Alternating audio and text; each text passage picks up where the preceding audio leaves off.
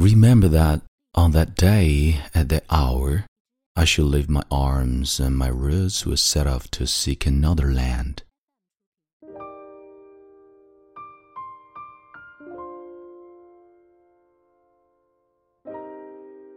嗨，朋友你好，欢迎收听英语美文朗读，我是孟非 Phoenix。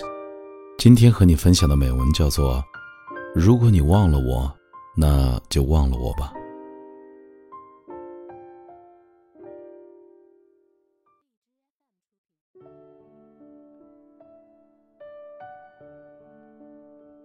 I want you to know one thing.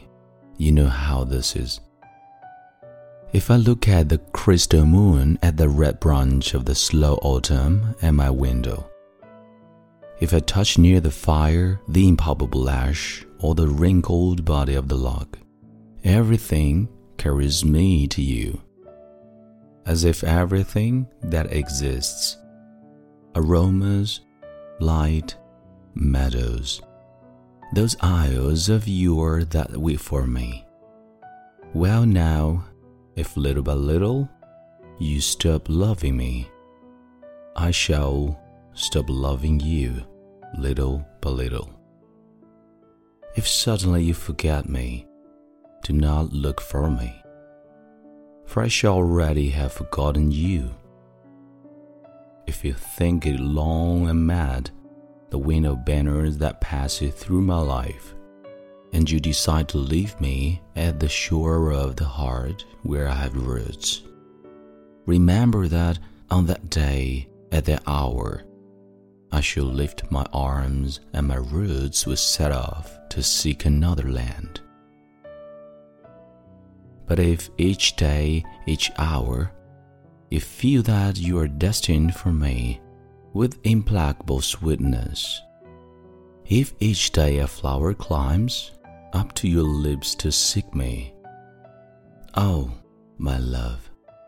Oh, my own. In me, all that fire is repeated. In me, nothing is extinguished or forgotten. My love feeds on your love, beloved, and as long as you live, it will be in your arms without leaving mine.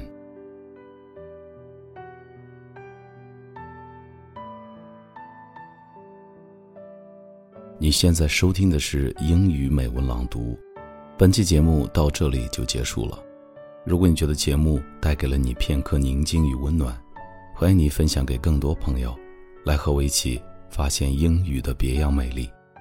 同时，也欢迎你在微信订阅号搜索并关注“英语美文朗读”，来收听更多暖声英语美文。我是孟非 Phoenix，谢谢你的收听，Thanks for listening。and see you next time.